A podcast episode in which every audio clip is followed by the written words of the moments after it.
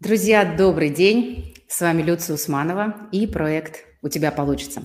Сегодня у нас в гостях Ольга Скребейко, главный редактор домашнего издательства «Скребейко», профессиональный коуч, книжный сомелье. Ольга, добрый день. Добрый, добрый день. Ольга, вот когда я готовилась к нашей встрече с вами, я посетила ваши странички в соцсетях, ваши сайты, и нашла там очень много интересного. И мне показалось, что вы настолько человек э, разносторонний, что ваши интересы точно не ограничиваются только писательством, книгами и все, что с этим связано. И у вас сайт есть «Жить интересно», и какие-то еще проекты, богатый жизненный опыт. И вот прежде чем мы перейдем к теме э, нашего диалога, расскажите немного о себе. А, давайте уточним. Проект «Жить интересно» – это проект Армена Петросяна, я им много пишу. Да, у меня есть личный сайт, есть сайт нашего издательства, и я оба сайта веду параллельно. Если mm-hmm. обо мне, живу на берегу моря, у нас очень большая семья, а, у нас с мужем четверо детей, мальчишки все. Мальчишки э, такие очень свободные люди, которые не учатся в школах и никогда не учились, ни в каких таких заведениях не бывали. Они у нас на домашнее обучение. Да, потому что мы угу. очень мобильные и как-то в наши семейные ценности не укладывается, да, такая вот система, которая должна быть везде. Вот, и это, наверное, э, нежелание жить во всех этих системах, оно у меня очень давно со мной, mm-hmm. потому что я очень а, много предпринимала попыток, например, получить высшее образование, но как-то у меня все не получалось. И это настолько забавная история, что я приходила, например, когда мы знакомились и делали совместный проект СИ Имшинецкой, а это крупнейший mm-hmm. специалист по рекламе, был еще на российском пространстве, скажем, до интернета, у нее уже было огромное количество книг, опыта и практики. И мы когда с ней познакомились, я говорю, Ия, знаешь, я вообще-то из-за тебя бросила вуз. Она говорит, что, как мне это понимать? Как так? Я говорю, слушай, ну когда на лекциях по рекламе я сижу, и мне читают лекции по твоей книге, и я могу просто прийти с этой книгой, я так и сделала. Я пришла на вторую лекцию по рекламе с книгой, которую я уже прочитала, и просто читала лекцию вместе с преподавателем. Вот. И мне всегда было интересно, что же я могу такое сделать, и вот этот бунтарский дух а, заставил меня что сделать? Я лет в 15 уже открыла компьютерный клуб с мальчиком-партнером. Мы поставили компьютеры, объединили их а, по сети, и к нам ребята приходили, играли в разные стратегические игры. Классно. Вот. И а, тогда еще не было интернет-кафе такого явления, например, да, а у нас mm-hmm. вот это вот было. Вот, потом я подумала, что я хочу выпускать журналы, выпустила один номер. Я работала на радио «Максимум», а, с мужем мы делали игру «Дозор», это игра для взрослых, когда ночью люди катаются Я по городу. играла, кстати, я играла. Вот. У меня есть ну, такой опыт, это очень круто. Да. Когда нужно сначала найти на одну ночь 10 классных мест в каких-нибудь недостройках да. или в каких-нибудь да, да, вот таких злачных местах, там надо написать код и придумать 10 заданий, каждому заданию mm-hmm. по две подсказки, и каждый раз ты не можешь повторяться ни в системе шифровки, ни в чем. Вот, это была очень хорошая разминка для ума. У меня была танцевальная школа, я покупала франшизу танцевальной школы, и два года с лишним я возила в Пермь разных преподавателей. Я организовывала тренинги, мы открывали кафе, и, в общем-то, наверное, я тут ничего не забыла, но что-то было всякое еще. То есть я такой, я не могу себя назвать серийным предпринимателем, как это сейчас модно, когда, а, значит, люди выставляют данные о своих там доходах многомиллионных и всем таком, но в целом я могу сказать, что я очень много всего перепробовала, и потом у нас с мужем начался в жизни очень интересный период, когда мы раз в три года стабильно куда-нибудь переезжали, и раз в три года у нас рождалось по сыну. Все, в этом году могу сказать, что эти семейные традиции мы пока отложили. Так что а про много увлечений, это же есть прекрасный термин Барбары Шер, люди-сканеры, да, люди с множеством люди интересов. И такую группу я тоже 6 лет назад уже открывала, и модерировали мы ее 4 года. Я вот прошу прощения, я как раз да. Э, хотела сказать про вашу группу люди-сканеры и совсем, э, да, немножечко, пере, не то что перепутала, ошиблась и сказала проект, да, «Жить интересно», который, конечно же, Армена, я с ним вела диалог. И mm-hmm. вот я хотела сказать про группу, про людей-сканеров, потому что ну, потому что это то, что вы сделали для э, российского, в том числе там, русскоговорящего сообщества, которые, да, люди, которые также ощущают себя теми самыми людьми-сканерами, потому что как бы в общей традиции это, ну, как бы быть сканером – это странненько. Я потому Странненько, что... Ну, вот, да, ты без денег, который, который не может да. определиться. Но знаете, на самом деле, а, вот этим летом у меня был, ой, зимой у меня был бесконечно забавный опыт, когда я приехала в Пермь, а, у меня был у папы юбилей, и папа говорит, давай мы съездим к нашим тетям, ну, твоим тетушкам, к моим сестрам, и вот мы с моей старшей сестрой, с папой приезжаем, там, чаек, там, тут. И меня тетушка спрашивает совершенно так, ну что, Оль, а ты до сих пор безработная?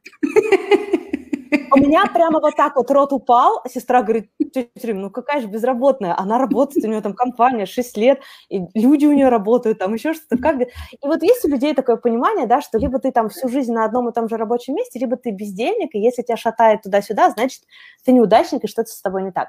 Да, мне повезло быть э, причастной к такому большому сообществу людей, которые mm-hmm. а, не только на территории России, мы же собирались со всех стран в этой группе, и это сообщество росло как на дрожжах, без, вообще без рекламы. Меня потом, знаете, даже еще приглашали на разные конференции прийти и рассказать, mm-hmm. как же такое сообщество держать, модерировать. У нас там были классные рубрики, у нас там, в общем, очень много чего происходило.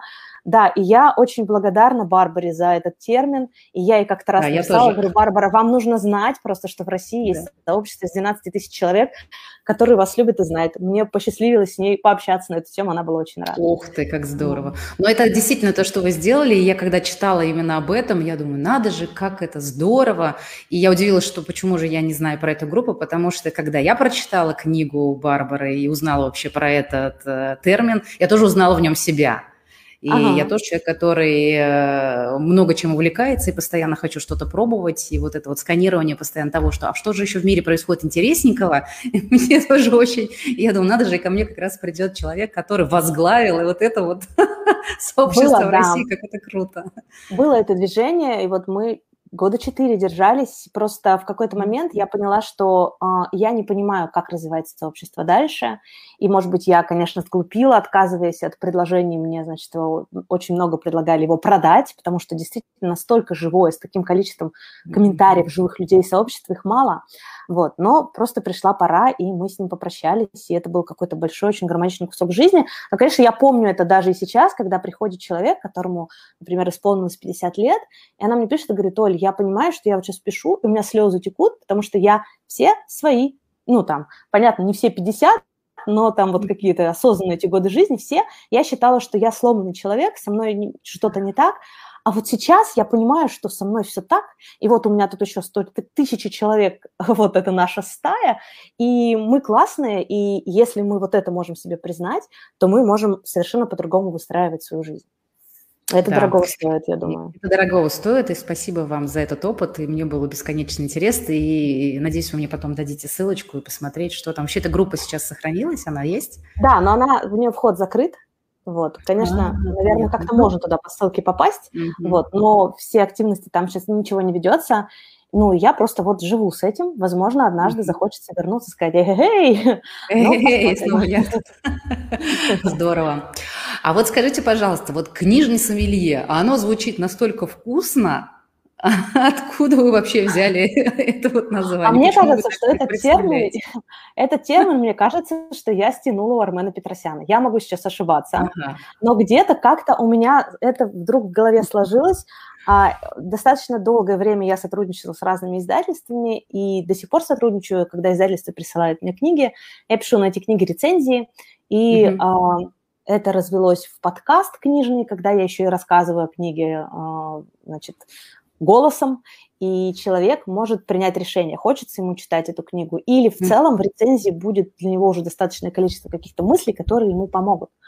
Очень смешно было мне писать рецензию, как-то раз я писала на книгу про эссенциализм. Эссенциализм – это искусство жить просто, все упрощать, все сокращать. Это самая длинная рецензия, которая, по-моему, у меня там чуть ли не 20 страниц текста занимает, но настолько хорошая книга, что хочется оттуда много принципов донести.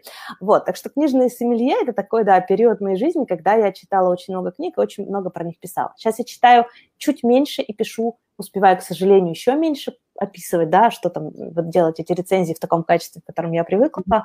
Но книги – это огромная часть моей жизни. Это с детства, это когда ты можешь читать на ходу, за столом, везде, в транспорте, и книга всегда с собой.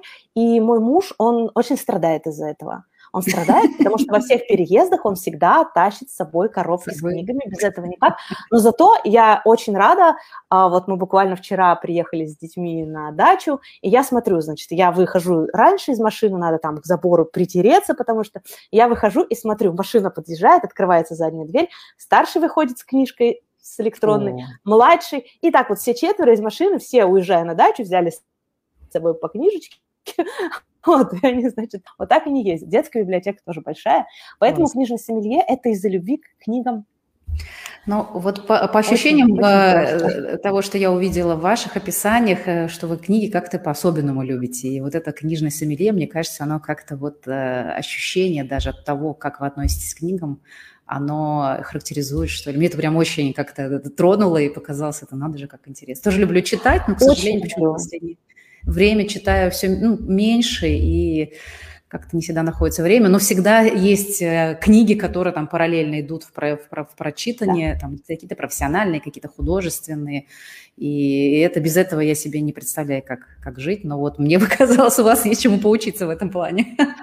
А у меня очень здорово запоминаются еще разные истории из книг, я очень люблю включать их в разные выступления, и мне думается, что это такая мудрость именно в притчах и метафорах, она доходит прямо до сердца сразу. Она не через голову, она заходит как-то по-другому и интегрируется. Образом. Здорово. Да, да, да, да. И это очень сложно забыть. А вот вы сами что больше любите, читать или писать? Вот тут вы меня поймали сейчас. Я так и не поняла ваших вот этих выколотках. Надо спросить обязательно об этом. Я прям не могу ответить на этот вопрос. Я думаю, что я во многом а, читаю меньше в последнее время, потому что я произвожу больше контента. А, мне очень нравится писатель, я одно время переводила его статьи, а потом вышла у него книжка Лео Бабаута, он, вот основа я про книжку, да, что это книжка uh-huh. типа «Нет прокрастинации», она про то, как перестать откладывать, и я тоже там выцепила одну из главных мыслей, а главная мысль там такая, что мы можем существовать в трех разных состояниях. Либо мы находимся в состоянии потребления, либо мы находимся в состоянии а, общения, либо мы находимся в состоянии создания. И вот а, потребление и общение можно объединить. Ну, когда мы вместе смотрим кино, играем, обсуждаем что-то. И точно так же можно э, объединить создание с общением, когда мы вместе делаем какой-то проект. Но создание и потребление никогда не могут работать одновременно. И получается, что если мы много потребляем чего-то, информации, книг, соцсетей, у нас нет возможности в этот же момент что-то создавать новое. Поэтому, да, да, да, а, поэтому а, из-за того, что я сейчас а, достаточно много создаю контента уже, ё-моё, 6 лет для издательства, Uh, у меня очень много букв выходит из-под моих пальцев, вот. Mm-hmm. Но и при всем этом давайте не будем забывать, что вот уже 20 лет я пишу, дневники веду, и uh, это тоже чемодан, который ездит с нами везде, куда мы перемещаемся. И тут я тоже, можно сказать, графоман, потому что я а, записываю и свои ощущения, да, что-то из э, личного опыта, плюс у меня есть приложение, куда я прямо на ходу набегу, в любой момент я записываю какие-то детские говорилки, а, какие-то смешные ситуации, которые у нас происходят буквально каждый день, потому что у нас разновозрастные, значит, товарищи, которые очень любят всякое творить и вытворять. И там я как-то раз подсчитала, есть возможность выгрузить, значит, э, вот это mm-hmm. вот в PDF-формат, там что-то 400 листов уже набралось. Ну, то есть... Да, поэтому... И это такой хорошая такая основа для, в том числе для контента, да? Не скажу, что я много этим пользуюсь. Я, Нет. на самом деле, мне сейчас очень сложно определиться. Uh, ну, если я веду блог издательства, то это, ну, сами понимаете, сколько времени занимает ведение блога, там, сторис, вот это все. Конечно. И я забиваю полностью на свой личный блог. Опять же, личный mm-hmm. блог не хочется перегрузить каким-то вот этим детским контентом, потому что я не позиционирую себя как мама-блогер. Вот, и поэтому нет, это остается для нас, и у меня уже есть пять фотокниг из э, детских вот этих всех говорилок и фотографий, и дети очень любят их э, смотреть, читать. Мама, какой был миленький, вот это вот все, это все тоже сохраняется. И вот э, насчет писать, э, в этом году на папин юбилей мы с сестрой целый год готовили ему проект, мы ему напечатали книгу, а он нам год назад выдавал прямо кусочками рассказы из своей жизни. Вот еще из той деревенской жизни, где мальчишки mm-hmm. бегали босиком, где мама пекла хлеб, где они сусликов ловили, Ой. где вот они там косили эту, вот это все пшено, mm-hmm. как они... Mm-hmm. То есть вот это, это то, такие рассказы, которые... Ну, это уже сложно представить, да, вот сколько же мы, сколько у нас прогресса произошло за нашу жизнь, да, а как жили наши родители. И мне папа говорит, слушай, я так жалею, что я не записывал это все mm-hmm. тогда в своей молодости, да, что сейчас воспоминания, они только очень крупными мазками, и они такие, они очень общие, нету вот этих вот деталей. Даже если я не сделаю фотокнигу из вот этих материалов, которые я насобирала про мальчишек, в электронном виде оно все равно останется, и можно будет всегда заглянуть и почитать, а что же они там такого нам вытворяли, потому что, ну, мне думается, это, это очень приятно читать через некоторое время что-то такое про себя. Папе подарили уже такую книгу? Да, конечно, мы напечатали. Как, как, э, сколько эмоций Ой. было? Это был восторг. Это был восторг, потому что мы эту книгу ему подарили. Он сделал, а, подписал автографы для всех детей, для всех внуков. У меня у папы 12 внуков. Ой. Вот. Или 11, я уже сбиваюсь со счета. Нет, 11, на минуточку. Не будем. Да, и это было просто, конечно, а, огромная радость. И в общем, вот у папы теперь есть такая книга, это очень здорово. И я, я, я понимаю, что это, это такая семейная ценность, она останется, и у моих мальчишек будут эти книжки. И это очень... Мне кажется, знаете, есть что-то модное, вот эти все наши сейчас телефоны, блоги, это а есть что-то вечное, что вечное. Останется. Угу. И вот все, что связано... Слушайте, ну это прям, с... это очень интересно, и мне кажется, мы сейчас так плавно перейдем уже непосредственно к теме нашей беседы. Uh-huh. Потому что мне с вами очень хочется про- поговорить про письменные практики, потому что это ну, уникальный и вечный, и в то же время бесконечный инструмент, э, у которого много э, возможностей и много точек приложения, куда их можно приложить. И вот э, расскажите, пожалуйста, нам, что такое письменные практики, вот не просто писать, а вот именно как практика, что вы, что вы включаете в это понятие, что это для вас, и дальше поговорим, разовьем. Ну, письменные практики, что же это такое? Письменные практики – это наше занятие, хорошо бы, чтобы оно было регулярное, когда мы выделяем время для себя и когда мы садимся и начинаем как-то распутывать наш жизненный опыт. Есть несколько ученых, которые работали с письменными практиками, вот один аэропрогов, он писал, что э, у нас сейчас настолько ускоряется плотность событий, столько всего происходит, что настолько вот укатывается плотный грунт нашей жизни, что через него чему-то новому прорасти очень сложно. И когда мы занимаемся письменными практиками, когда мы занимаемся вот этой сонастройкой с собой, когда мы начинаем выделять время, чтобы услышать, что происходит у нас внутри, мы как mm-hmm. будто начинаем разрыхлять этот грунт, разрыхлять эту почву и позволяем mm-hmm. себе замечать, что вообще-то мы уже много всего знаем, умеем, да, вот и, и, и вот письменные практики, они помогают как будто остановиться вот в этом беге жизненном, замереть, отдышаться и как-то начать свидетельствовать свою жизнь, понимать, что вот я живу, вот что я люблю, а вот что я не люблю, вот как со мной надо, вот как со мной не надо, а вот чего я хочу, а вот я чего не хочу совершенно в своей жизни. Письменная практика – это действительно какой-то такой инструмент, который может быть всегда под рукой, и с помощью которого вы можете, ну так, если совсем просто, начать понимать себя лучше и познакомиться с собой по поближе. А это ведь очень, очень многое нам дает. Это дает нам ясность, с которой мы можем двигаться к целям по-другому, возможно, да. Это дает нам очень серьезную опору, когда мы, ну, там, не прям не подводим итоги жизни, но хотя бы проводим какую-то ревизию на данный момент и видим, чего мы достигли, и понимаем, что опираясь на это, мы можем еще больше, если нам захочется. Вот, так что письменные практики для меня универсальный инструмент, как в книге дневник, который всегда под рукой, говорят, что это такой психотерапевт, который всегда с тобой рядом, да, и он не уходит в отпуск, не поднимает цены на консультации. Действительно. Правда. И очень доступен, так ведь? Очень доступен, да. А, а вот какие есть варианты э, письменных практик? Ну, ну, то, что самое приходит на ум простое, это ведение дневника, да, и это же было э, всегда, вот мы помним, что многие известные личности вели дневники. Это в свое время было вообще обязательное даже как бы, ну, атрибут того, что вот человек, как вы говорите, свидетельствует свою жизнь, и по этим дневникам больше, чем по картинам и книгам, которые оставили эти люди, мы знаем о них – о той жизни, которая была, да, о том, чем они жили. И это такое наследие, которое э, ну, раскрывает, вот как вы говорили, да, про своего отца, что как жалко, что я не записал, потому что потом это э, теряется. А вот то, что они вели, это сохраняет дух времени. Это, мне понравилась метафора, когда вы говорите, что это как будто мы разрыхляем, да, вот эту почву. Да. И это очень, это прям аж до мурашек.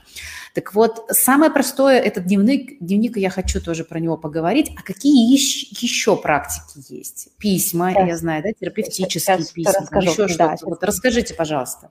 Вообще для меня было открытием, что э, интерес, когда возник к ведению дневников, в Европе это было примерно в XVI веке, то сначала дневники вообще были близки к жанру исповеди. Mm-hmm. И люди тогда вели дневник э, для прямого контакта с Богом. Вот. Они могли mm-hmm. зачитывать эти мысли свои, да, свои помыслы, поступки, могли самостоятельно с ними работать, могли зачитывать членам семьи или своего религиозного сообщества. То есть это был инструмент для прямого общения с Богом. Это вот для меня было очень, очень интересно об этом узнать. Да, интересно. Позже, позже, когда уровень грамотности возрос, стоимость бумаги стала поменьше, да, то тут функция дневника уже изменилась, и люди начали действительно наблюдать за движениями своей души, понимать свой характер, записывать события из жизни. И потом уже, потом ученые, когда обратили внимание на дневники, они поняли, что это очень хороший инструмент для того, чтобы организовать свои мысли, собрать свой опыт, стабилизировать эмоциональное состояние. И вот начали про это много писать и с этим очень много работать. Вообще, мне кажется, что существует такой миф, и я часто об этом говорю, что для того, чтобы заниматься ведением дневника, нужно, не знаю, свободная комната, огромный стол, значит, свечи ароматизированные, напиток, еще желательно, чтобы тебе массаж плечиков в этот момент делали мускулистые руки, и там три часа времени. Это не так, как мама четырех детей. Я могу сказать, что я писала в самых разнообразнейших позах, состояниях, неожиданных местах, лежа, сидя, стоя, натурально, и э, гораздо ценнее вести дневник можно прямо по таймеру 10-15 минут, но каждый день, чем по полтора часа раз в жизни. Вот. Дневники mm. же бывают тоже очень разными. И для того, чтобы очень. начать, для того, чтобы начать, мне кажется, что нужно пойти в канцелярский магазин. Я не знаю, как люди могут ходить спокойно мимо канцелярских магазинов. Я Мне каждый раз хочется зайти, несмотря на то, что у меня тоже такая коробка уже со всякими блокнотами, в которых можно писать. Но в любом случае начать с того, что выбрать выбрать себе очень красивый блокнот, набрать mm-hmm. себе самых разнообразных ручек, тоненьких, толстеньких, красненьких, зелененьких, синеньких, как вы любите, да.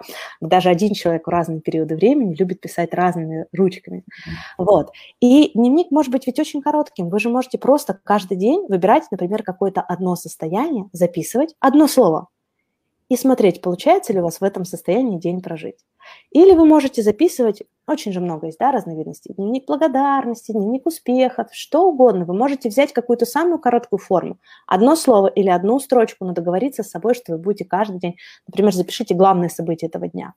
Пройдет месяц, и вы поймете, какой вы прям 3D такой объемный взгляд получите на свой месяц. Вы увидите, сколько там всего произошло, если вы будете это замечать. Да даже, а, как же сейчас говорят, можно даже по Инстаграму подводить итоги месяца или года, да, если пролистать. Даже лучше не Инстаграм, а фотоленту. Вы же все выкладываете в Инстаграм. Фотоленту да. полистать, да, и понять, сколько всего произошло в жизни. Или там да, календарь да. посмотреть и понять, ничего себе, у меня там было там 25 встреч за этот месяц, а я сижу и думаю, что я ничего не сделала. Дневник для этого же. Что важно для дневника?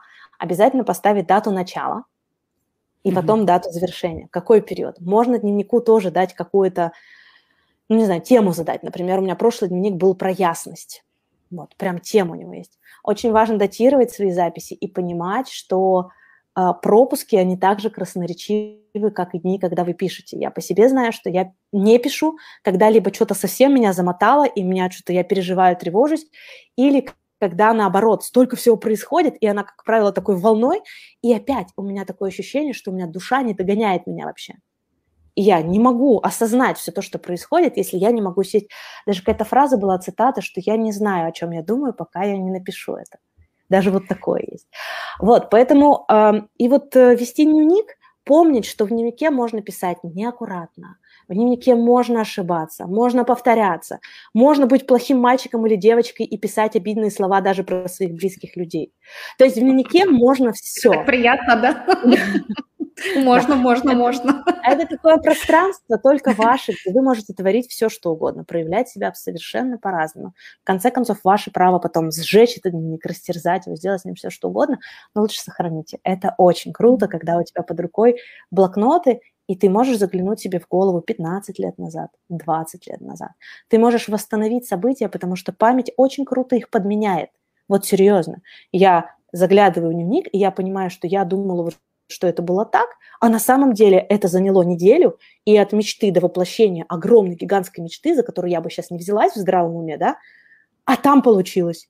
И я думаю, ого, а я-то думала, там прошло больше времени. И это бесконечно интересно, интересно, интересно. Хорошо, прежде чем мы перейдем к другим... Э, ага. Наверное, еще. Нет, нет, скажите, что вы хотели сказать? Вспомню, вспомню. А, хорошо. Так вот, прежде да чем мы перейдем ну, прям что-то было еще да. в голове. Что-то было. Хорошо, прежде чем мы перейдем к другим э, как бы видам практик, давайте про дневник еще поговорим, интересно. В таком, ну, смотрите, как я понимаю, да, это то, что вы говорите, как я понимаю, вообще дневник, он служит для того, чтобы мы туда выгружали, да, в том числе то, что сейчас происходит. И это тоже, в общем-то, хорошая такое, такая терапия, по большому счету, когда есть куда выгрузить то, что у нас варится, вот это вот все. И в этом смысле терапевтический эффект дневника, он прям безусловен. Но смотрите, если мы выгружаем все на дневник, и задача ведь э, с дневником быть максимально искренним, то есть если мы пишем для себя, а если это не, ну, как бы не какое-то позерство и там э, что-то из себя показать, то задача это, в общем-то, то, как есть, да, вот, то есть максимально быть собой собой. Но ведь если мы э, пишем о событиях, которые нас трогают, переживания наши, случаются ведь какие-то неприятные истории или, например, эмоции так захватывают, что выдержать их очень сложно. И здесь есть риск как бы провалиться в некое такое э, состояние не очень ресурсное. И если mm-hmm. человек не умеет с этим взаимодействовать, да, вот с этим, то он может как бы получить некий негативный опыт, и это часто бывает причиной того, что, ну, вроде как не хочу больше вести дневник, не очень э, приятно. Вот как быть с этим, как это выдерживать и что в этом помогает, да, и, и чтобы и в чем и в чем еще может быть есть какие-то ваши э, рекомендации, вот как эту э, сложную ситуацию можно с помощью дневника опять же развернуть, потому что то, что вы говорите, э, психотерапевт, который всегда со мной, вот же как раз это для в том числе есть, э, как и у любого инструмента, техника безопасности в его использовании. Любой, mm-hmm. даже самый классный инструмент можно использовать себе во вред. Поэтому, конечно, с письменными практиками тоже нужно аккуратно. Мне очень нравится градация по шкале стресса от 0 до 10, где 0 – это полный дзен, а 10 – это очень высокий уровень стресса.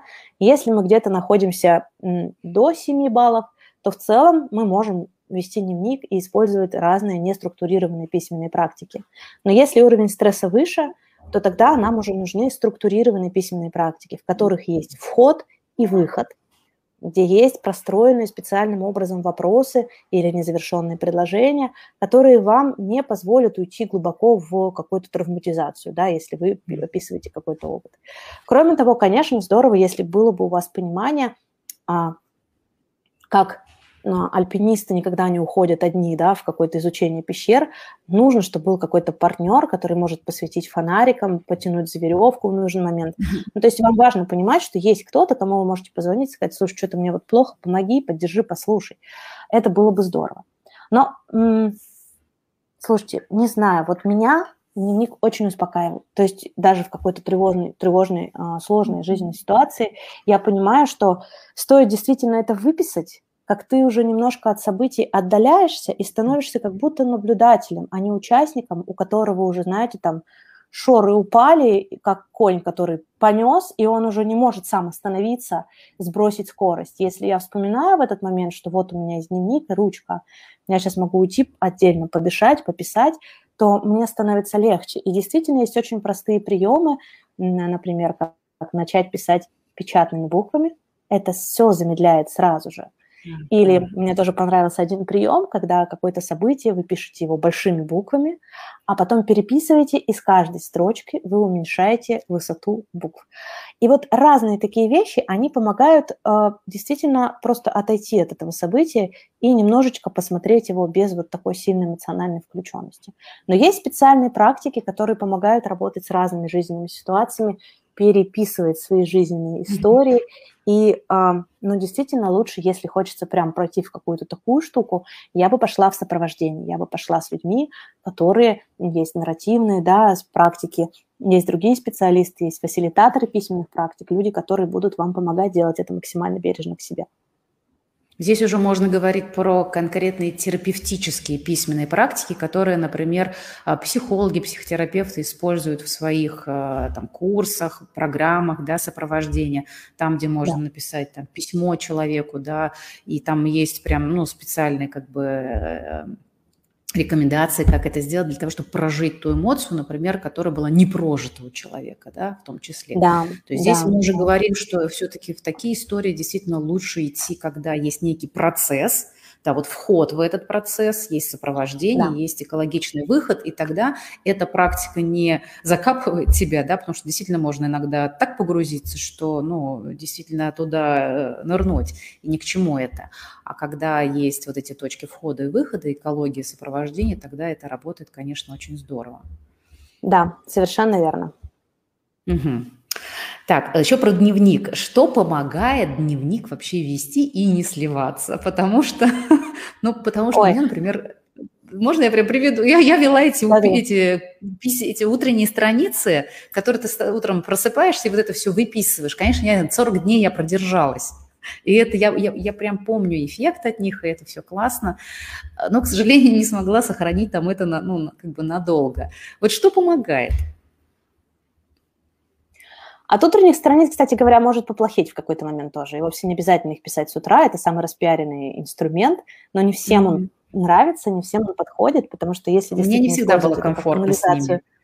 Если использовать это как канализацию для ума еще и с утра, и потом заходить в день а, на всем этом, может быть не очень приятно. И это нормально. Поэтому я всегда говорю, что любые инструменты нужно адаптировать под себя. Ваши утренние страницы легко могут стать дневными или вечерними, ну, слушайте, э, иногда помогают очень простые совершенно девочковые вещи. Например, обзавестись какими-нибудь стикерами, которые очень захочется вклеивать в дневник, и вокруг них уже захочется писать.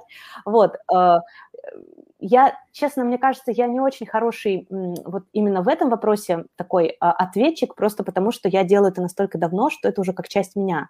Это как привычка, что всегда есть еще ко всему при себе блокнот. Mm-hmm. Всегда есть при себе маленький пенал с самыми любимыми на данный момент удобными ручками, и что всегда все я вот провожу через, э, через дневник. Но я не сказать, чтобы я вот тоже не могу сказать, что я пишу каждый день. Бывают перерывы, и это нормально. Главное, что потихонечку привыкать, что вот сюда я иногда, знаете, даже какие-то классные цитаты, какие-то целиком посты, я, бывает, переписываю дневник, чтобы они мне прямо впечатались э, куда-то там, в сознание, потому что так это лучше работает. Мне очень нравится у Филиппа Гузнюка, как-то раз я услышала такую цитату, что любые идеи или мысли, когда они к нам приходят, они находятся в газообразном состоянии. Когда мы это говорим, они становятся как будто жидкой формы, и когда мы это записываем, форма их становится твердой. Вот, и поэтому да. точно так же в дневник, когда я какую-то мысль вношу, она обретает уже форму, она обретает объем, она обретает какую-то вот уже опору. Вот, поэтому только иметь при себе где-то на столе рядом всегда, чтобы прям хотелось туда написать. Еще такое бывает, что начинаешь писать дневник, и параллельно mm-hmm. начинают какие-то идеи приходить, мысли.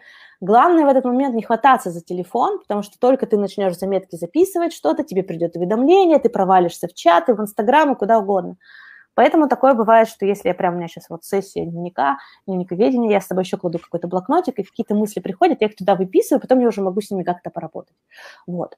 Что еще сказать про ведение дневника? Ну, может быть, действительно сначала какую-то себе тему задать, да, что вот сейчас я веду дневник там благодарности.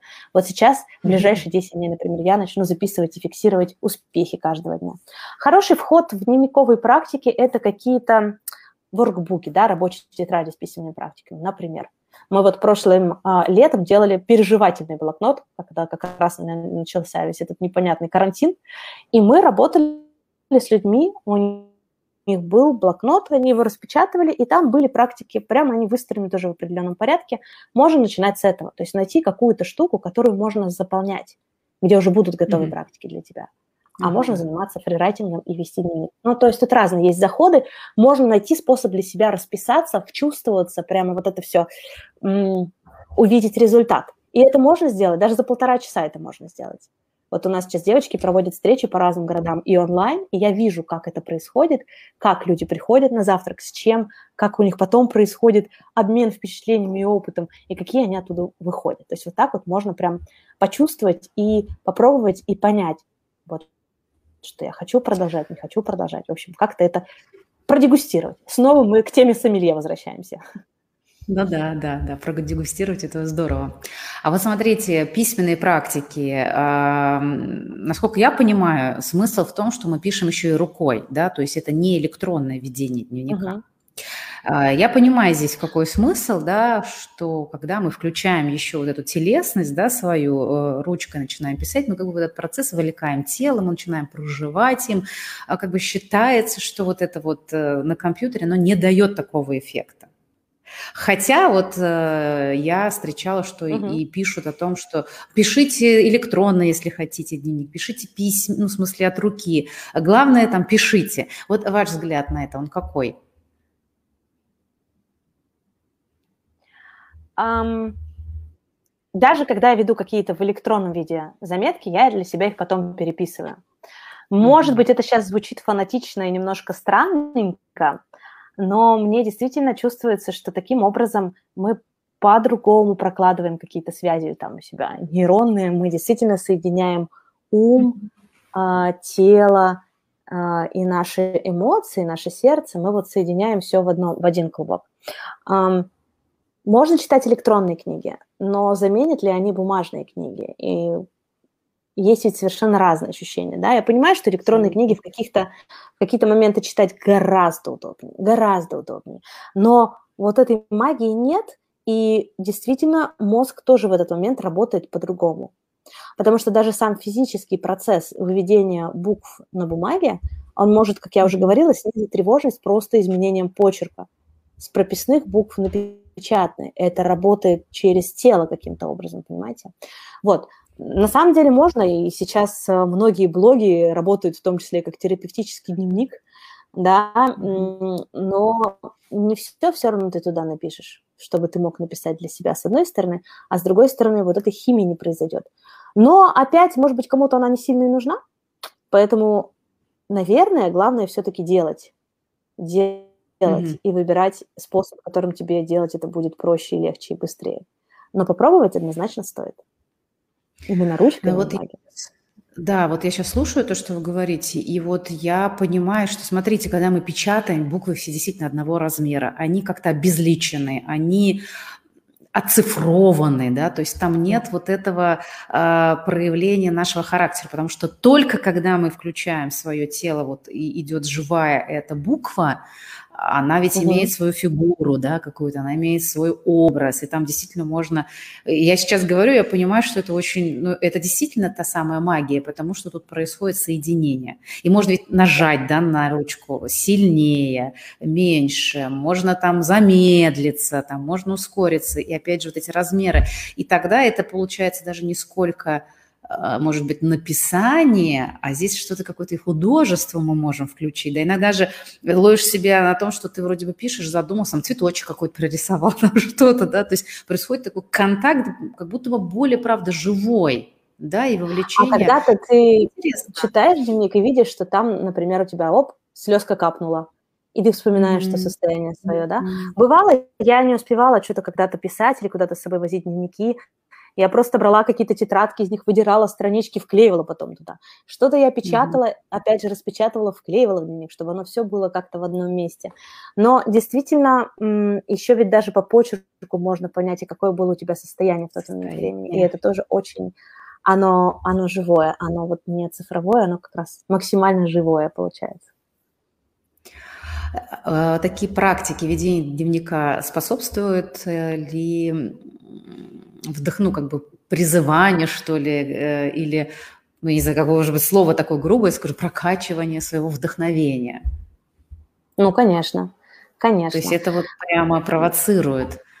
Очень много разных, эм, скажем так, э, спецэффектов возникает после, ну, во время того, когда вы занимаетесь дневником. Например, одно, а, мне кажется, состояние, которое встречалось каждому из нас, когда вы ложитесь спать, вроде все вечерние ритуалы соблюдены, а мысли столько, что никак, не получается заснуть. Взять в этот момент в руки телефон – это худшее из решений, потому что там все, и свет – это, да, такой э, спектр ненужного, и огромное количество того, чем вы можете забить себе в это время голову, ныряя по соцсетям или смотря сериал, это не дает отдыха и успокоения уму. А если вы сядете, включите настольную лампу, а, может быть, действительно нальете себе тепленького чая, что-то про носки у меня вспомнилось. Может быть, даже действительно а, какую-нибудь э, свечку зажжете с ароматом. Тоже была удивлена, узнав, что ароматы очень переключают, настраивают на какую-то там новую волну. Возьмите ручку и бумагу и начните писать, и вы увидите, как вот буквально вот этот весь ворох мыслей, которых там 2-3 тысячи в час проносится за, за час, 2-3 тысячи мыслей в голове, оно mm-hmm. начнет сливаться на бумагу, и оно как это, принцип переливающихся сосудов. Сюда вылилось, а отсюда-то слилось, и все, и голова пустая, звенящая, свободная, вы можете в этот момент найти несколько решений, можете просто слить все это из головы, что крутится и мешает, там вот так вот долбится, не дает отдохнуть в этот момент, да.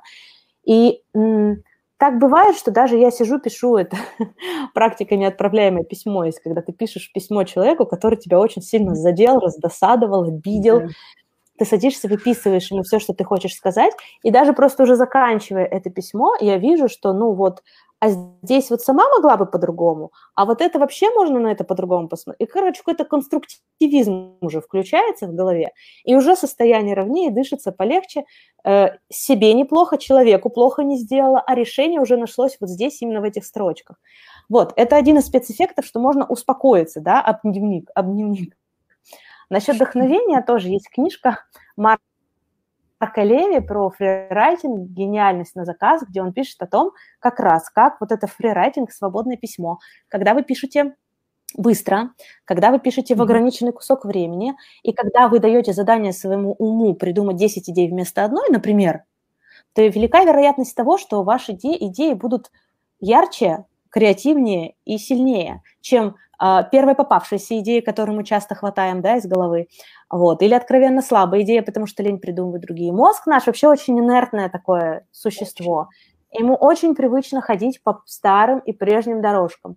А если, например, просто спрашивать себя, а как можно сделать по-другому? Или, а как можно сделать то же самое, но легко и радостно? А как я могу прийти к той же цели, но вообще там, э, вообще по-другому, вообще другим путем, о котором я даже сейчас не думаю? И вот когда мы начинаем искать разные-разные варианты, когда мы э, даем своему мозгу еще еще больше работы, в том числе записывая разные вот эти, отмечая прямо вот это все, оно как-то вот, оно как-то действительно вдохновение приходит совершенно иными волнами. И проекты придумываются, и прописываются, и все это начинает более концентрированно происходить. Вот, что-то еще про, про, про дневник и спецэффекты дневника находятся новые идеи, находятся новые решения. Мы начинаем замечать и отмечать, и прямо вот это не пролетает мимо. Мы начинаем отмечать, как срабатывает наша интуиция, например. Мы начинаем видеть грабли, на которые мы регулярно наступаем, и в следующий раз можем на них не наступить. Мы замечаем вот эти какие-то повторы жизненных ситуаций, мы можем из этого начать делать вывод. Другой вопрос, что письменные практики всегда проиграют конкуренцию веселенькому инстаграмчику, быстренькому дофаминчику. Конце концов, э, тому, что необходимо приготовить ужин для семьи.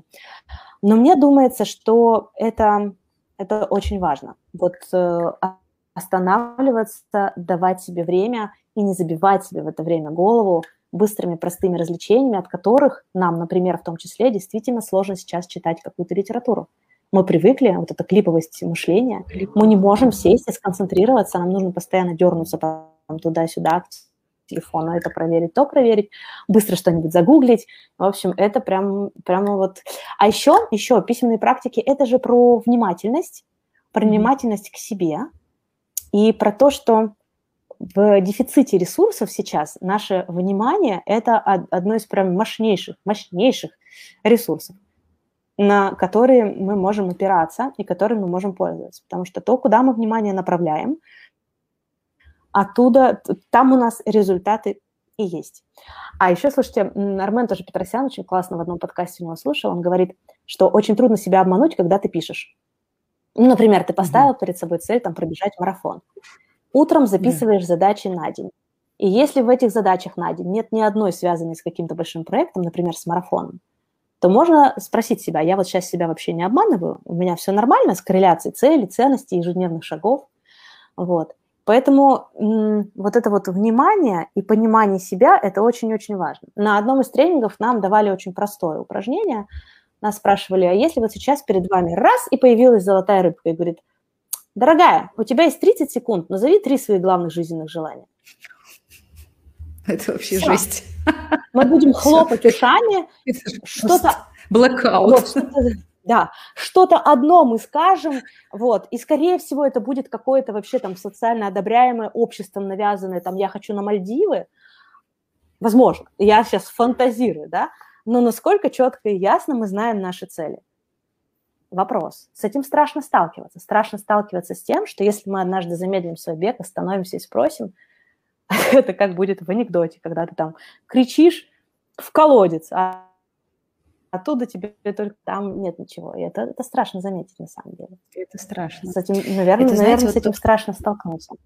Да, а вот то, что вы сейчас говорите, оно мне, знаете, откликается еще в контексте того, что э, нам вообще страшно делать паузу как таковую, что в жизни, mm-hmm. что, например, когда мы ведем а, публично ли это выступление или какой-то наш диалог. Мы очень любим забалтывать все.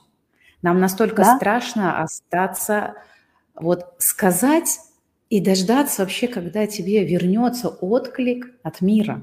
Нам в этот момент хочется станцевать шаманские танцы, нам в этот момент сказать, эй, вы меня точно правильно поняли? А, а, а, а я еще вот это хотела сказать. А, и, и все, и это начинается вот эта мельтешня. И на да. самом деле в этот момент мы, ну, как бы не настоящие, потому что что нами здесь? Здесь страх, что тебя не услышат, что ты будешь э, неинтересен, да, вот все эти наши внутренние какие-то проекции свои. И вообще сила паузы как таковой, mm. она, ну, это великая вещь на самом деле. Э, и вот здесь то, что вы говорите, я вот прямо сейчас сама задумываюсь, мне прям, честно говоря, очень захотелось э, возобновить. Я прям думаю, так, блокноты. Видела у вас на сайте блокноты, надо посмотреть, какие-то были любопытненькие. Есть, есть, есть. Да, да, да, я прям хочу поизучать это поподробнее, это мне показалось очень интересным. Но правда, это ведь э, э, это вообще страшная штука, когда мы настолько вот от этого зависим, что мы угу. не можем даже там какие-то секунды, минуты без этого обойтись, потому что нам опять же страшно нырнуть в ту самую паузу, тот колодец, да, это хорошая такая метафора, когда ты эй, а когда тебе придет этот, этот вот клик, может быть, долго да. ждать придется. И это да, вопрос да, да. такой, ты можешь это выдержать вообще? Угу. Угу. И тут интересно тоже, я вот э, когда придумывала вот эти наши блокноты, Тезора Ноут, с которых началось наше домашнее издательство, mm когда мне удалось скрестить книгу с дневником, была такая задача, что у нас очень часто есть, я, кстати говоря, только потом узнала название, психологическая мертвая зона или психическая мертвая зона. Это смысл явления в том, что а бывает, что даже самый близкий тебе человек, с которым ты живешь, не знаю, которому ты доверяешь бесконечно, тебе говорит, слушай, сделай вот так. Uh-huh. И ты так, ну нет, это неправильно. Он тебе говорит, ну сделай вот так, ты увидишь, будет uh-huh. хорошо. Потом приходит какой-нибудь дядечка из экрана, который говорит, надо делать так. Или в книжке ты читаешь, надо делать так. И ты такая, точно, надо же делать точно. так. Прибегаешь к этому близкому человеку, и он тебе говорит, ты, ты что, я тебе два года уже говорю, что надо делать так. Это вот, постоянно поэтому... у нас с мужем так происходит. Это нормально, то есть есть прям такой какой-то термин, и это нормально. И поэтому я решила, что мне было бы интересно брать разных людей с разным жизненным бэкграундом, с разными специальностями, они чтобы в разном были эксперты, и именно с ними мы составляем какую-то общую картинку. Например, у нас есть блокноты про взросление. Что вообще за тема такая, да? А, но оказывается, вот это искусство быть взрослым человеком, это роскошь быть свободным, да, вот взрослым человеком. Если посмотреть на это со стороны разных людей, опять же, с разными жизненными достижениями, и пос, пощупать, а какими инструментами пользуются они, чтобы так выстраивать свою жизнь, Это дорогого стоит. Поэтому мне очень э, повезло, что я со всеми своими сканерскими замашками могу mm-hmm. реализовывать все, что мне интересно, там, проводить подкасты тоже, например, да, это родийное прошлое, издавать да. какую-то красивую полиграфию, как тактильному и канцелярскому маньяку, соединять mm-hmm. две страсти к писательству и к чтению в чем-то одном. Короче говоря, люди-сканеры, вы можете это все соединять, и это будет очень красивая мозаика, в конце концов. Вот, и про это важно помнить, что даже если сейчас, допустим, вот этот эфир не станет для вас толчком к тому, чтобы купить красивый блокнот и начать туда записывать ваши чувства, ваши мысли, события из вашей жизни. Вот лет через 10 вы так себя поблагодарите, вот серьезно. Вы будете перечитывать эти дневники и видеть, как вы росли, видеть, как меняется ваше мышление, как меняются ваши ценности, как меняется ваше мировоззрение. Я вот тут проследила историю знакомства со своим мужем Сашей, с которым вот у нас четверо детей, с которым мы уже 15 лет в браке. Вот, и я видела, как у меня из одного там большого жизненного расставания, как я двигалась к этим отношениям. Мы встретились в Сашин день рождения, познакомились, прям повстречались, так случилось, что я пришла в его офис в его день рождения, и я прямо сейчас читаю, и я понимаю, я сейчас перечитываю дневники как раз. И я читаю и вижу, как я сначала хотела от одного, одного от отношений с мужчинами, и как я mm-hmm. это формулировала, как через какие-то приключения эта мысль менялась, и какая я стала, и в какой момент мы встретились. Я бы никогда об этом вот так сейчас не задумалась и не проследила бы это, да, что вот так вот я думала, вот я считала, круто бы встретить сейчас человека, который бы мне помог там закрыть разные мои вопросы, стоп с ней, за ним там как за каменной стеной. А потом другая мысль, третья, и вот когда я стала в другом качестве подходить к этому вопросу, у меня все случилось. И вот уже 15 лет продолжается. И я бы ни за что это так вот не... Я бы не зафиксировала это так, я бы не смогла этот опыт так описать. А знаете, еще, еще очень здорово, что сейчас я могу там взять и написать сестре, слушай, а вот ты как-то вот хотела вот этого, я вот нашла формулировку, вот это вот хотела, смотри, у тебя получилось, слушай, папа, мы с тобой фотостудию хотели открыть, папа мне сейчас говорит, слушай, а я бы с удовольствием, и оп, mm-hmm. у нас новая какая-то тема, волна, и это может быть новый способ укрепить наши отношения. Что если мы папе поможем открыть фотостудию прямо сейчас и сбыть мечту, которой уже 15 лет, а то и больше. Понимаете? Или когда я подругам, слушай, Лиска, а помнишь, мы с тобой как-то шли, а там ограбили дяденьку, мы это увидели, мы вызвали полицию, мы этому помогли. А помнишь? Она такая, а помню, а что дальше было? Говорю, а дальше мы с тобой подружились с ребятами милицейскими, этими полицейскими, и пошли с ними в кино. Ты помнишь? Она говорит, ой, это было.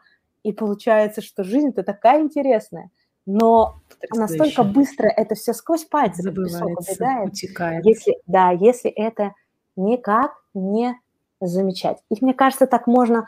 Есть песня такая у папы моего любимая. «Жизнь прошла, как не было, не поговорили». Вот. И вот за этой всей суетой, за всеми этими достижениями действительно жизнь, вот она подойдет к финалу, и что? Как мы ее сможем измерить? Как мы сможем взвесить на каких-то весах вот это вот все, что было сделано – если оно так быстро забывается. И вот не позволяйте, не позволяйте всему этому уходить. Я вот слушаю вас, да, и мне хочется сказать, как я вам завидую по-хорошему, потому что у вас уже есть такое богатство. Ну, правда, это, да. это, это богатство. То, что вы фиксировали, и, и, и это действительно можно прослеживать, и это можно наблюдать, и это, конечно, просто, это просто вау. Это... А вот я, сейчас же вышел этот фильм, сейчас, сейчас, сейчас я прям мысли пока договорю, сейчас же вышел этот фильм «Отец», да, про который много говорят, я еще не смотрела, но так много рецензий на него читала, но там же вопрос о том, что человек стал забывать. Вот, да, mm-hmm. вот когда человек забывает, э, что с ним происходит. И, в принципе, ведь память, она с возрастом очень сильно меняется, очень меняется. И, как вы говорите, mm-hmm. там многие события, они там через какую-то призму рассматриваются. Как ценно вернуться и посмотреть, а что у меня было там ценного в той да. точке. Да, да. И я снова забыла, что я хотела сказать. Я потому что вас перебила, простите меня ради бога. А нет, все, я вспомнила. Я вот сейчас вдруг поняла, что, наверное, одним из следующих шагов я бы хотела пойти в школу.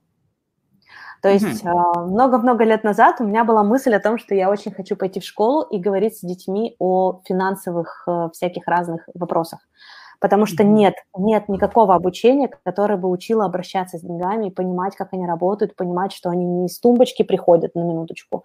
Но, например, наши сыновья очень хорошо знают цену денег, потому что у нас с ними есть договоренность. Если ты что-то хочешь, пожалуйста, с тебя половина, половина с нас. И им приходится соображать и что-то придумывать. А что мы можем сделать? Там старший сын прибрал участок, что-то там нашел, поехал на барахолку, продал. А младший сын делать массаж научился, ходит, ну, не младший, второй по, по старшинству. У них есть идеи. Потом Никитка пошел, обклеил все подъезды объявлениями, помогу вам там воду принести, еще что-то, там, ну, хлеб, продукты. То есть у них начинает развиваться вот такое предпринимательское мышление. Понятно, что еще не в таком объеме. А теперь я поняла, что я хочу с письменными практиками идти в школы, как раз чтобы рассказывать детям о том, как можно вести летопись своей жизни и как можно... Мы уже делали, мы уже делали детский воркбук «Моя прелесть», тоже про понимание своей ценности, про понимание, как можно обращаться со своими чувствами, эмоциями. И очень хороший про него отклик. Кажется, пора делать воркбук для подростков с той же целью. И ко мне подруга-реабилитолог недавно с таким запросом обратилась. И кажется, что действительно можно вводить в школьную программу вот такие вот э, блоки про то, как можно как можно понимать себя лучше. У нас в одном из блокнотов есть, э, э, одном, в одном из наборов есть блокнот, который называется «Инструкция по обращению с собой». Я считаю, он гениальный. Потому что mm-hmm. ты пишешь эту инструкцию, я не буду раскрывать всю суть практики, там сюрприз в конце, спойлеры делать не буду, но просто насколько было бы проще жить. Вот вы даже холодильник покупаете, к вам приходит инструкция по применению. Да-да-да. Нам с вами при рождении никто такую инструкцию не приложил. Не выдали. Нам никто не рассказал, как надо заботиться своем теле, чтобы в нем было комфортно жить. Мы, мне кажется, сейчас вообще своим телом пользуемся исключительно как такси для мозгов, и нет вот этой взаимосвязи, что тело мой друг. Ну, не у всех, конечно, я рада за, тех, у кого есть. Вот, нам никто не рассказал, как нам развивать свой мозг. Нам никто не рассказал, нет этой инструкции. Вот, и классно, что она может появиться вот в таком блокноте, и вам там не напишут, как надо, а вы будете отвечать на вопросы и составлять свою личную, собственную инструкцию по обращению с собой. Мне кажется, Здорово. это круто. Это вот. очень круто. А вот расскажите, пожалуйста, еще, вот сейчас прям очень, мне кажется, ну, мне самой уже захотелось прям срочно, я как человек, люб, любящий все вот прям из, из, из пространства брать, с чего начать-то? Вот у вас есть, может, курсы какие-то или, ну, про блокноты, да, уже рассказали, э, чтобы э, сопровож... говорили про практики сопровождения, где это можно посмотреть, как можно поучиться вообще, если этому, вообще учат ли этому, да? Конечно, конечно, и учат. Я сама сейчас собираюсь собираюсь, планирую, готовлюсь проводить большой курс про письменные практики в осенью, ну, где-то mm-hmm. середина сентября, ориентировочно. Я приглашаю вас вообще к нам на сайт издательства. Я думаю, что мы сможем оставить ссылки, да, на сайт. Во-первых, у нас есть целая да, у нас есть раздел на сайте, где разные практики. Там у меня был целый цикл практик 10 минуток, где для вас даже готовая PDF, вы просто распечатываете один лист mm-hmm. бумаги и что-то там с собой делаете. И там практики рассортированы на разные случаи жизни, вы можете посмотреть, подобрать, попробовать. Дальше загляните в раздел «Завтраки». У нас есть завтраки с письменными практиками. А на данный момент мы вчера, у нас был впускной для девчонок, которые обучились на втором потоке курса. Сначала у них был выпускной, а потом мы их впускали в нашу лигу ведущих. Нас там на минуточку уже 47 человек. 47 ведущих завтраков в разных городах и странах. Они проводятся офлайн, они проводятся онлайн. Придите, попробуйте. И если еще на нашем сайте вы зайдете, чуть-чуть подождете, выплывет всплывающее окошко, и там можно а, скачать воркбук классный, и еще потом несколько придут вам по почте, через некоторое время будут приходить. Я делала как-то раз воркбук о том, как ставить цели, к которым лежит душа, что если mm-hmm. идти не от каких-то KPI, там, смартов, а что если идти из состояния, в котором я бы хотела провести следующий месяц. И, может быть, тогда цели будут выстраиваться по-другому. В общем, много сокровищ у нас на сайте, приходите, они есть. Их можно а брать. надо смотреть на сайт вашего издательства или на, у вас же еще есть сайт-блог? То есть вот эти все на вещи... На сайте скребейка.ру, да, а на скребейка.ком там рецензии книг, короткие рассказы ага. про наше семейное обучение. И ссылочки на подкасты, по-моему, да? Угу. А, да, а на сай... и там, да, книжные подкасты в том числе, а на сайте скребейка.ру у нас есть еще много подкастов с нашими авторами, и они тоже очень классные, их тоже можно слушать. Здорово.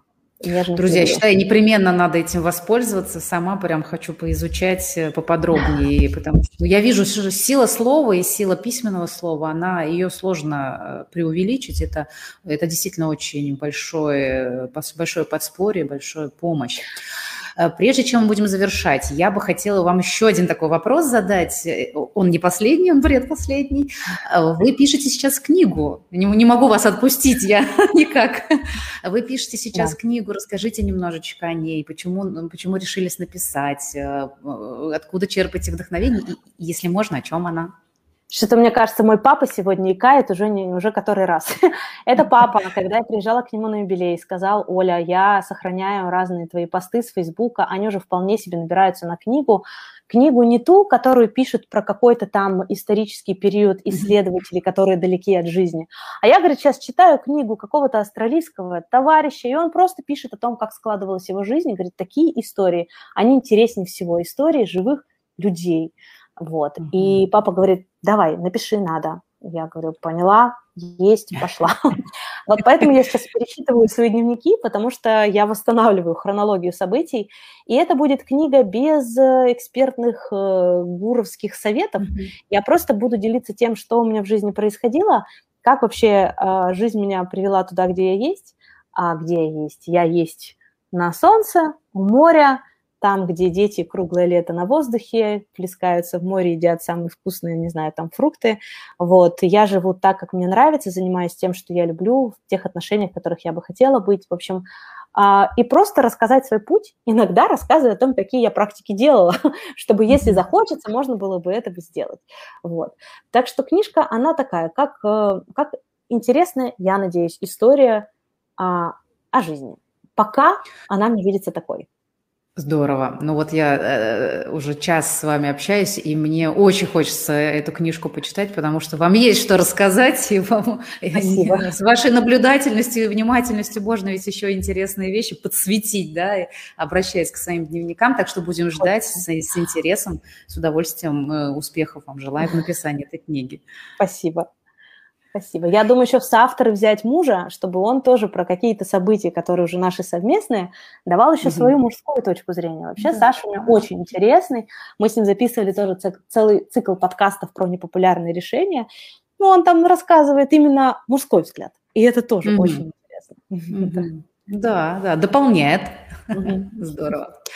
Ну что, тогда финальный традиционный вопрос нашего подкаста. Он, он, я этим горжусь, потому что с самого первого эфира я задаю вопрос каждому своему гостю, и, как я надеюсь, в каком-то времени я сделаю а, исследование, где соберу ответы тех э, гостей, которые ко мне приходят. И это прям любопытно. Так вот, вопрос, собственно, следующим. На ваш взгляд, а, Ольга, почему у человека получается или не получается? Хороший вопрос какой. Почему получается или не получается? Вот сейчас я, знаете, что скажу? Что у человека получается или не получается тогда, когда он позволяет себе принимать помощь и окружать себя поддержкой, или когда не позволяет. Потому что если вспоминать, а, вернее, если ретроспективно я бы сейчас посмотрела все проекты, которые у меня в жизни были, то выстреливали и получались проекты, когда я приходила и говорила, слушайте, ну, либо я там не справляюсь, помоги, либо, слушай, давай сделаем вместе, либо когда мы вот как-то гуляли с мужем, и я говорю, слушай, у меня есть мечта. Муж говорит, ну, класс, давай мы ее реализуем. И поэтому я думаю, что, конечно, один человек идет быстрее, но когда мы идем в какой-то компании, мы сможем пройти дальше и идти дольше, по сути. Поэтому и сейчас я тоже в этом начинаю видеть большую силу той команды, которая у нас сейчас вырастает. Я понимаю, что у меня есть поддержка, и значит, мы можем еще больше сделать. Поэтому вот и это долгое время было для меня прям задачей научиться просить о помощи. А, год, когда я работала с блокнотами про взросление, он и меня тоже очень вырастил. И когда-то для меня стало открытием, что я не всемогущий человек. И это классно. вот. И вот уметь и мочь принимать эту поддержку, просить о помощи и вместе создавать, это, мне кажется, огромная сила, и за этим будущее.